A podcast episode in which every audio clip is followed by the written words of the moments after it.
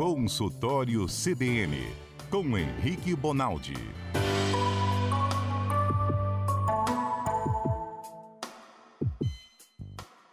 Doutor Henrique é médico, cardiologista, trabalhou em UTI também e sempre está disposto aqui a esclarecer nossas dúvidas. Então é como se a gente abrisse um consultório para você que está em casa, você está com alguma dúvida, unha encravada, íngua, ácido úrico, ciático, sei lá, dor que você tiver aí, algum probleminha, você queira fazer uma pergunta, manda para o nosso WhatsApp. O doutor Henrique, se ele não tiver a resposta de pronto assim, ele pesquisa, ele pergunta para os colegas e traz a resposta aqui no CBN Cotidiano. Explica tudo com calma, a gente vai aprendendo devagarzinho. Doutor Henrique, o senhor está bem? Ei, Mário, boa tarde. Boa tarde a quem nos ouve, boa tarde a todo mundo da mesa aí. Tá tudo bem, graças a Deus e vocês. Graças a Deus, tudo bem. Eu saí daqui terça-feira passada e uma pessoa me ligou, já acabou o médico? Eu já acabou. Ah, na hora que eu ia ouvir, não fala meu nome, mas eu quero saber o seguinte, eu tenho gases e eu tenho vontade de tomar remédio de gases todo dia. Faz mal ou posso tomar porque remédio de gases é tranquilão assim? Ó, depende do que as pessoas estão chamando de remédio de gás. Ô, ô, Mário, é massa, né? Eu preparo uma pauta, você arranja outra sempre. E é isso que me encanta, viu? Não, desculpa, eu vou falar da sua pauta, porque eu achei que essa estava fácil. Não, não, eu acabei de falar, o negócio, o legal é assim, ó, é ah. assim, ó. Remédio de gases, tem um monte de gente que acha que às vezes é remédio de gases e não é. O principal medicamento para isso é a simeticona ou a dimeticona, que é o famoso Lufital. Essa medicação ela é de baixo risco porque ela não é absorvida pelo sujeito. Ela ela entra no trânsito gastrointestinal pela boca, sai pelo ânus e ela não é absorvida, ou pelo menos ela é pouco absorvida. Então ela, por enquanto, ela é de um uso muito seguro, pode usar todo santo dia, ela tem uma posologia específica, né? Em algumas pessoas usa-se isso de seis em seis horas, outras de quatro em quatro. Precisa de acompanhamento médico, mas ela é uma medicação muito segura. Entendi. É, o que o senhor falou posologia, o que, que é isso? Posologia é o quanto que eu, que eu entrego para o paciente. Então, assim, ó, fulano de tal vai tomar tal remédio, 25 miligramas de 12 em 12 horas por 7 dias. Isso é posologia. Uhum. É quanto tempo, quanto de remédio, de quanto em quantas horas. Entendi. Doutor, tem algum posicionamento do corpo que pode provocar gases assim? A pessoa come demais, já vai deitar. Tem algum, algum cuidado que ela deveria ter? Até para evitar tomar o remédio também. É assim, ó, o que, que faz o gás, né? O gás nada mais é do que é, você digerir o alimento. Toda vez que você faz digestão de alimento, ou seja, vai quebrando o alimento, aquele feijão que é um grão, para ele virar uma micropartícula e um, e um santo de um único ingrediente, essa cadeia de destruição desse feijão faz com que emitam gases. Então não tem jeito, gente. Viver é ter gás. Não, não inventa que, ah, porque eu, eu não arroto, eu não solto pum. Mentira. Uhum. A gente, por, por, por si só, só por estar digerindo alimento, isso já acontece. Então, é claro que toda vez que eu como uma comida mais pesada, toda vez que eu como mais do que eu devo, toda vez que eu como numa velocidade muito grande, isso faz com que eu acumule mais gasto.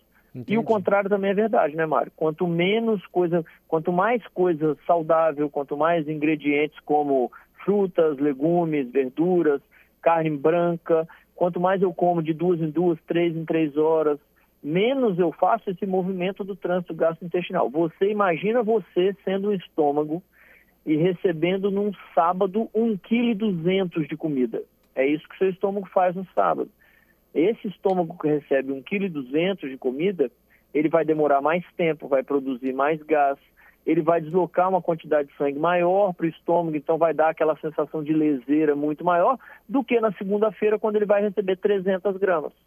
Perfeito. Entendeu? Então isso é, isso é hábito, não é só uma questão de viver mais tempo, é de viver também com maior qualidade de vida, inclusive hábito intestinal, hábito alimentar. Entendi. Bom, eu acho que já disse isso aqui uma vez, na minha santa imbecilidade, mas muita imbecilidade mesmo, eu cheguei a imaginar que no nosso corpo os órgãos ficavam nadando lá, cheios de sangue, ligados por veias, assim, mas separadinhos. Não, eles ficam bem compactos, né, doutor? Dentro da gente, os órgãos é. todos. Eu quero entrar na aula de anatomia agora, ficam bem juntinhos, não é isso? Isso aí. Cada órgão tem um local específico. Tanto que quando ele migra ou quando ele muda, a gente chama de ectópico. Hum. Tópico de local e ecto de fora dele. Então, se eu tenho um pedaço do fígado que não está onde era para ele estar, tá, eu chamo de, dessa parte, o fígado é, um, é, um, é uma parte dele que está ectópica. Uhum. Então, cada órgão está no lugar. Agora, é, uma curiosidade que não é tão comum, mas só para as pessoas entenderem, tem algumas síndromes no mundo geneticamente determinadas, ou seja, o sujeito nasce desse jeito, que ele vem ao contrário. A gente chama isso de citos inversos totais. O que, que é isso, Mário? O que era para estar tá na direita está na esquerda tá do sujeito inteiro. Então, o coração é do lado direito. O pulmão que tem três cisuras, que a gente chama, não é o pulmão à direita, é o pulmão à esquerda, e assim vai. Ele troca o lado de tudo. O fígado que era para estar tá à direita vai para o lado esquerdo, e assim hum. vai. Isso, isso existe e é até interessante, porque a gente, como médico, quando vai examinar, que você põe o esteto no peito no lado esquerdo para escutar o coração, você não escuta nada. Aí você fala, minha nossa senhora da penha, o homem parou, o homem morreu. Não, põe o esteto lá do lado direito que você vai escutar o coração dele, porque nele o coração é do lado direito. Doutor, é, é possível o senhor dar uma aulinha de anatomia e a gente fazer junto com o senhor assim? Vou explicar melhor. Se eu botar a minha mão, porque semana passada o senhor falou, achei bacana aquilo. O senhor falou, coloca a mão aí do lado direito, bem embaixo da costela, você vai sentir o fígado. Hoje, o senhor pode, a gente pode ir sentindo os nossos órgãos, assim, ou pelo menos colocando a mão mais ou menos na região onde ele está do nosso corpo? Acho que começando com o coração é mais fácil. Nenhum. Né? Sem problema nenhum. Ó, vamos começar pelo pescoço. Tá. Quem puder colocar, quem estiver nos escutando, colocar a mão na frente do pescoço, o homem tem o tal do pombo de Adão. Ah, o tá... que, que esse cara está palpando? Se você encostar no pescoço e deslocar para a direita para a esquerda o seu dedo, como se o seu dedo estivesse pegando como pinça, você está chegando para um lado para o outro a traqueia. Você está chegando para um lado para o outro, o duto, o cano que leva ar para dentro do seu pulmão. É, é, é rígido, é... hein, doutor? Estou sentindo aqui. É. Eu tenho que pegar no gogó mesmo, né? No, no... cima e para baixo, você vai sentir alguns anéis. Esses são os anéis traqueais. A sua traqueia ela é feita por um anel em cima do outro. Mas isso é osso? Não, isso é cartilagem. É duro. É, cartilagem igual tem no cação. Quem já comeu muqueca de cação já, já. viu o que é cartilagem. Aquilo é cartilagem. Tô sentindo aqui na minha traqueia, então. Joelho de boi. Aquilo que tem no joelho é cartilagem. E é, o gogó? Isso, o é, gogó é, é a pontinha da, da, da traqueia? São anéis de cartilagem.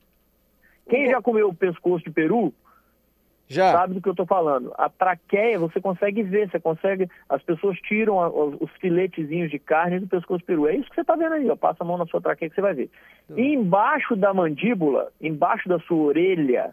Não, peraí, doutor, peraí, volta na traqueia aí. O, o gogó, essa pontinha aqui é o quê? É um ossinho que, dá uma ponta? Isso, esse chama, chamado pombo de Adão.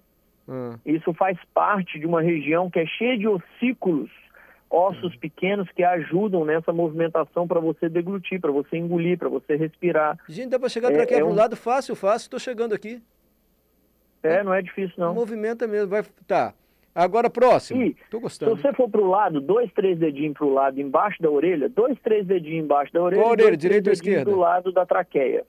Você vai sentir um negócio pulsar. Põe o dedo igual fica na novela, igual aparece na novela, como se eu estivesse palpando o pulso para ver se o cara está morto você vai sentir um negócio palpar. Isso que você está sentindo palpar é uma artéria chamada carótida. Palpar, eu estou sentindo pulsar. Isso. Esse pulso é do fluxo de sangue. Cada pulsada dessa que você está sentindo é um jato de sangue que está indo para o seu cérebro, nutrindo Faz, Pedro. o seu cérebro. Sensacional. Estou sentindo é, aqui. Você... Ô, Mário, isso é um negócio tão sério que para idoso você nunca checa os dois lados juntos e tem medo de checar de um lado, porque o idoso pode ter tanta obstrução na carótida que quando você fecha um lado, se o outro estiver fechado, ele faz um AVC na sua frente. Tá doido. Mas peraí, o senhor é. quer que eu... Entendi, porque um lado já não está passando nada. Se eu tampar o outro... Isso. Mas só de eu, de eu sentir meu dedo aqui, eu estou tapando a passagem desse jato de sangue? Isso, desse lado, não, não, só de você sentir não, mas se você pressionar, você vai reduzir ou até parar o fluxo. Por que, que você não desmaia, Mário? Porque tem outro lado. Hum, Eles entendi. se comunicam lá dentro do cérebro por um negócio chamado polígono de Willis.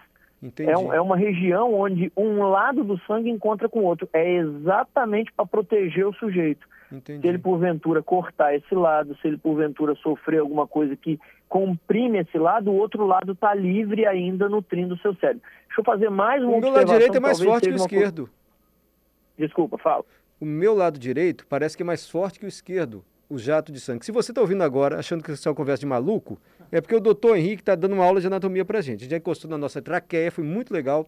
E agora você coloca o seu dedo, dois dedos abaixo da orelha, embaixo do maxilar, que você vai sentir o jato de sangue passar. Como é o nome disso mesmo, doutor?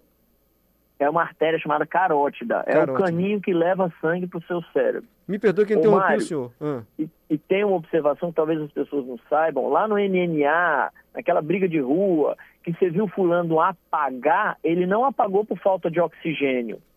Ele apaga porque na hora do tal do mata-leão, o cara trava essas duas artérias. Caramba! É mais rápido você apagar o cara por falta de vaso, por falta de sangue chegando no cérebro, do que você apagar o cara por falta de oxigênio. Por Entendi. falta de oxigênio, você ia demorar aí 3, 4 minutos. Por falta de sangue, em 20 segundos você apaga. Entendi. Então, e a recuperação também é mais rápida. Basta que você solte o mata-leão porque não é para ficar brincando com isso dentro de casa, não. De porque isso mata. Eu só estou explicando que as pessoas acham que, ah, ele asfixiou fulano. Não, ele apagou fulano porque ele travou as duas carótidas, a direita e a esquerda. Entendi. Não então... chega sangue no cérebro, o cara apaga. Então, quando dá uma gravata lá no pescoço do mata-leão, na verdade, ele tá, o braço dele está apertando aqui embaixo do maxilar, interrompendo a passagem de sangue. Aí o sujeito desmaia. Isso aí. Doutor, é fala, e essas, e essa, Omar, desculpe interromper, mas só fazer um gancho. E essas situações mais catastróficas, como por exemplo o cara do Carrefour não sei na onde, lá em São Paulo, essas pessoas que acabam morrendo por esse tipo de agressão, é porque o cara segura muito tempo. Hum. Aí ele segura tempo suficiente para dar lesão cerebral por falta não só de fluxo de sangue, porque ele travou as duas carótidas, como ele trava a respiração do sujeito. Entendi. Aí é um dano irreversível. Por isso que há três semanas atrás aí, a gente falou um pouco sobre essas agressões e isso não é brincadeira. Briga de rua não é um negócio simples. Gente, é, briga de rua é mais ofensivo, é mais grave do que briga no MMA, que tem regras, tem tempo para parar, tem um juiz. Uhum. Muito cuidado com isso, hein, gente. Mas sensacional a gente conhecer o nosso corpo assim. Pois não, Pedro? Então, o Dr. Bonaldi falando né, sobre isso, eu lembrei que nos filmes, quando nesses filmes de ação, quando vão conferir se a pessoa tá ou não viva, coloca o dedinho aí na carótida, é. não é isso, Bonaldi? É, não, não só em filme de ação, Pedro, como na UTI, como para médicos treinados de SAMU, de atendimento de trauma e tudo mais, essa é a principal região onde a gente checa pulso. Por quê? Ele é, um, ele é chamado de pulso central. Como ele é muito grosso e ele está muito perto da aorta, que é o tubo que leva sangue imediatamente depois do coração, você confia mais nele do que sentir o pulso, por exemplo, lá do braço do sujeito, sabe? Lá perto da mão do cara. Então, Sim. esse é um pulso que a gente checa responsividade. Ó, tá vivo ou não tá vivo? Você checa aí, checa na virilha. Depois, quem puder, põe a mão na virilha também. Divida a virilha em três partes e a junção da terceira para a segunda parte, você vai sentir também. Chup, chup, chup. Isso que você está sentindo aí também é fluxo de sangue vindo da horta indo em direção às pernas. Eu vou ficar na caroça por é enquanto. Ali. A virilha complicou aqui para mim, dividir em três partes, deu, complicou. É, não, mas depois é, é, simples assim, ó, põe a mão na virilha o máximo que você puder, que em uma região você vai sentir que pulsa. Não tem outra região que pulsa. Na hora que pulsar, você vai se aproximando da região que pulsa até você encostar só o dedo nela. Você está em cima da artéria. Entendi.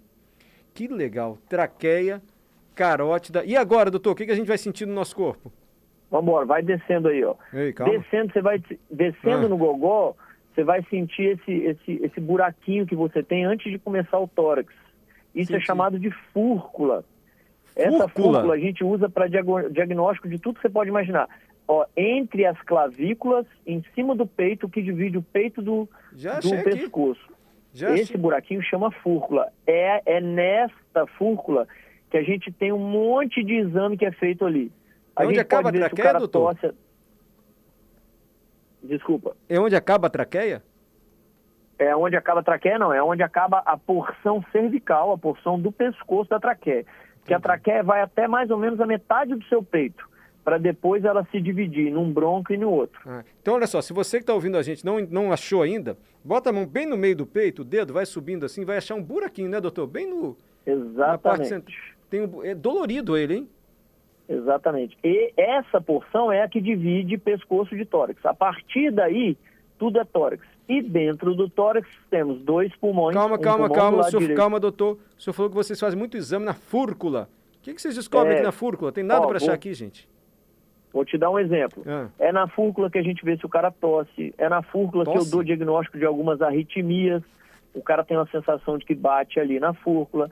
É a fúrcula que me diz em criança se ela está com falta de ar ou não, faz um negócio chamado tiragem de fúrcula. O que, que é isso? Quando o menino respira, essa fúrcula ela baixa, como se fosse um fole, como se eu estivesse puxando essa fúrcula para baixo, para dentro do tórax.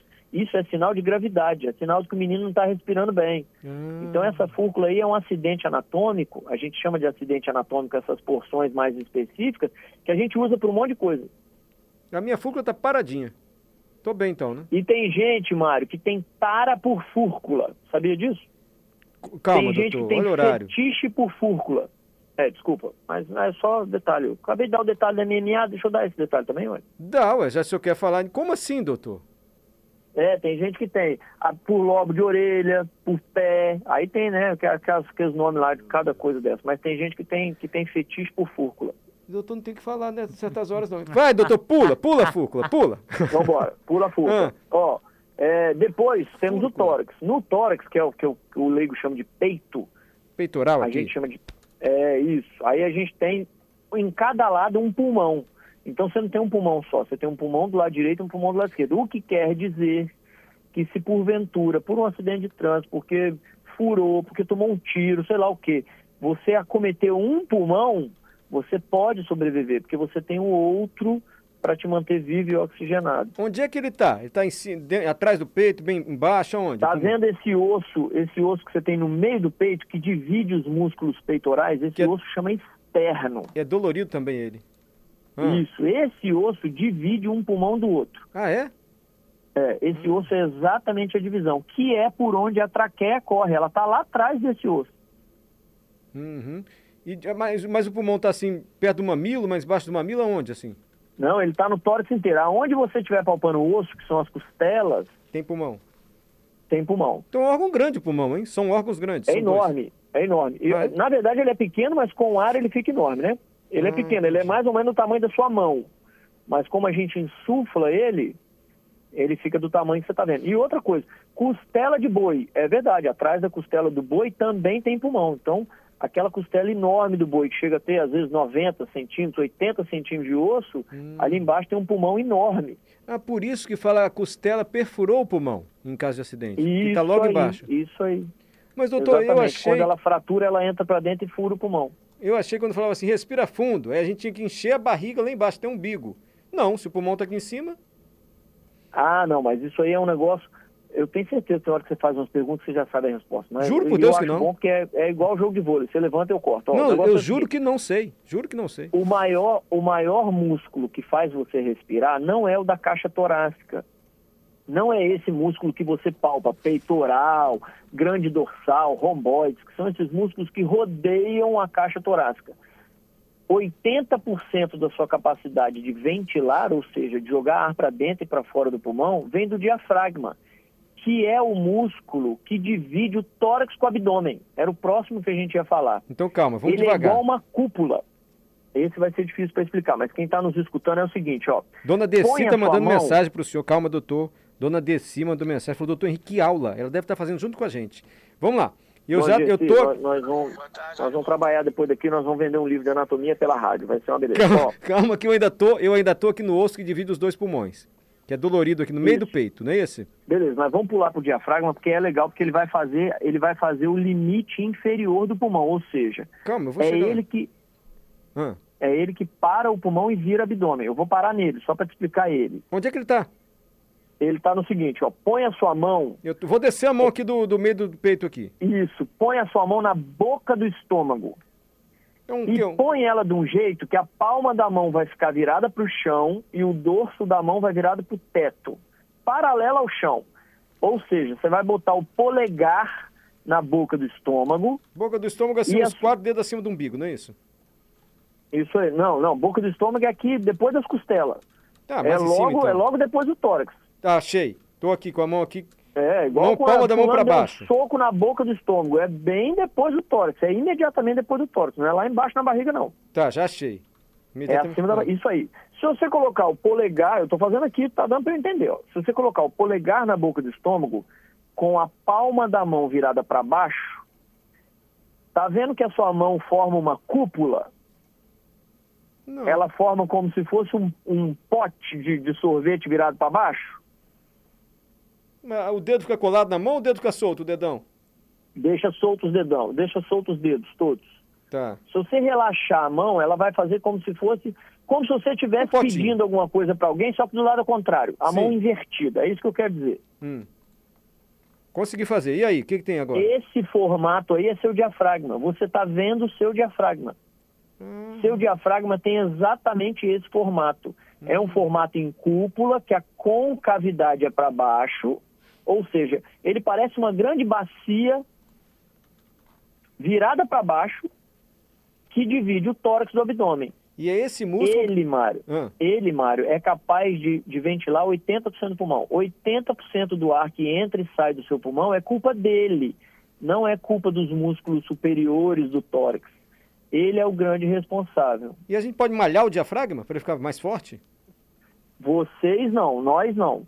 A Não. gente que respira e está bem andando na rua, não. Agora, o cara que teve lesão medular, o cara que fez um, um traumatismo, o cara que sofreu uma, um qual- qualquer coisa no diafragma, tem programa de reabilitação ventilatória que dá a esse diafragma melhor capacidade de se reabilitar, de melhorar a cada tempo. Entendi, entendi. Hum, interessante. E agora, doutor, o que, que a gente vai conhecer?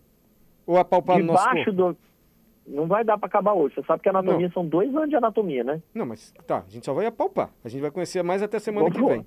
Vamos Ah. lá, quanto tempo nós temos ainda? Tá, tá, Tá Dois acabando. minutos. Quer deixar para semana que vem? Então tenta responder algumas perguntas. Semana que vem a gente continua viajando aqui pelo nosso É, corpo. porque aí é abdômen. Abdômen é grande. Nós vamos precisar de capacidade de lúdica para entender abdômen. Ih, capacidade lúdica. É com a gente mesmo. Viajar aqui é com a gente mesmo, doutor. Ó, a dona Delci tá achando que o senhor tá dando uma aula.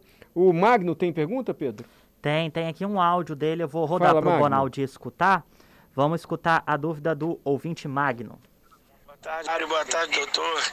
Eu sou Magno de Vila Velha. Eu, eu tenho, eu, eu sou hipertenso e de vez em quando me- eu, tenho. Agora tá me dando umas dormências e umas dores no braço direito. Isso é, isso é muito, é muito sério o problema. Saiu um pouco da anatomia, mas o senhor dá uma ajuda para ele, doutor.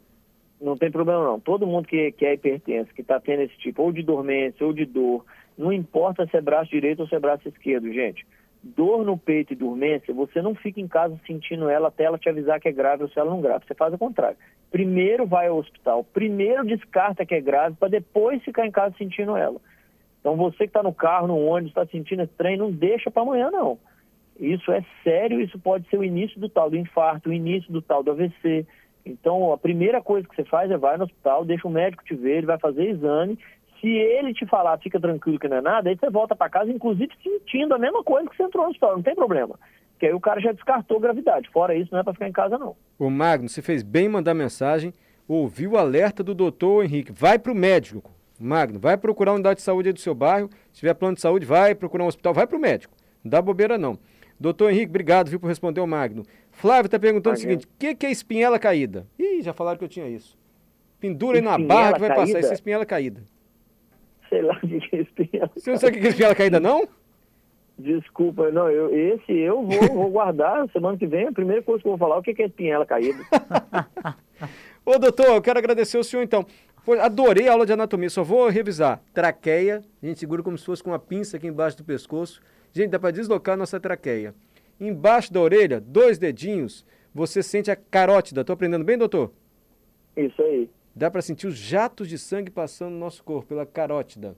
Depois, tem a fúrcula, que fica aqui, vai subindo o dedo assim por cima do peito, você vai achar um buraquinho assim antes de chegar no pescoço, não é? Doutor? Exatamente. Fúrcula, pela fúrcula, os médicos conseguem fazer exames diagnósticos, por exemplo. Se a pessoa respira e a fúrcula desce, problema. Acertei, doutor? Exatamente, principalmente em criança. Principalmente em criança. Se você for descendo mais um pouquinho assim, você vai sentir o osso que divide os pulmões. O pulmão é um órgão grandão. E são dois. Um de um lado, outro do outro. Ele fica embaixo da costela. Por isso que às vezes fala costela perfurou o pulmão. A costela protege o pulmão. Os pulmões são órgãos grandes. Tô indo bem, doutor? Exatamente. Gente, tô adorando essa aula de anatomia. Descendo mais um pouquinho, logo embaixo assim, você na boca do estômago, ali tem um músculo que faz a gente respirar, chamado diafragma. Ele é como se fosse uma conchinha, assim virada com a abertura para baixo. Acertei também, doutor? Exato. Ô, Mário, só para você ter ideia, essa aula que nós fizemos, ela dura dois meses de oito horas por semana na faculdade. Graças a Deus você Imagina aprende cada assim. detalhe que tem que a gente não consegue falar. Então, é, é, anatomia é um negócio sublime, muito legal. Não, eu tenho certeza, doutor. A gente vai levando aqui em tom até meio jocoso, mas é sério. A gente vai aprendendo e conhecendo o nosso corpo. Eu sei É, que exige muito mais a conhecimento. aprende, é assim mesmo. É, mas é bom pra gente conhecer. Eu não sabia de boa parte do que a gente aprendeu aqui. Mário, semana semana só que vem pra tem mais gente- aula, hein? Só pra gente fechar aqui, tem uma dica do, do ouvinte Renato aqui. Ô, Mário Manuel, é espela caída. Só quem vai poder resolver isso aí vai ser bezendeira. Medicina não consegue resolver isso daí. Ah, conheço uma boa. Tá vendo, doutor? Só benzedeiro pra espinha Agora- caída. Eu vou entender como um desafio agora. Vou atrás desse trem, vou, vou arrebentar ele. Próxima vez você vai ver. Vou saber tudo de espinhela. E continua com a anatomia que eu tô adorando, hein, doutor? Muito obrigado, tá? Fechado. Como é que Tchau, gente. Boa semana para nós todos. Doutor, o senhor tomou remédio pra ter paciência com a gente aqui na CBN? Não, não, não, eu não tenho sextou, para mim é o terçou, como diz o Pedro hoje, terçou, para mim é um dia bom demais da conta. Obrigado, até a próxima terça. Esse é doutor Henrique Bonaldi, adorei conhecer essas coisas.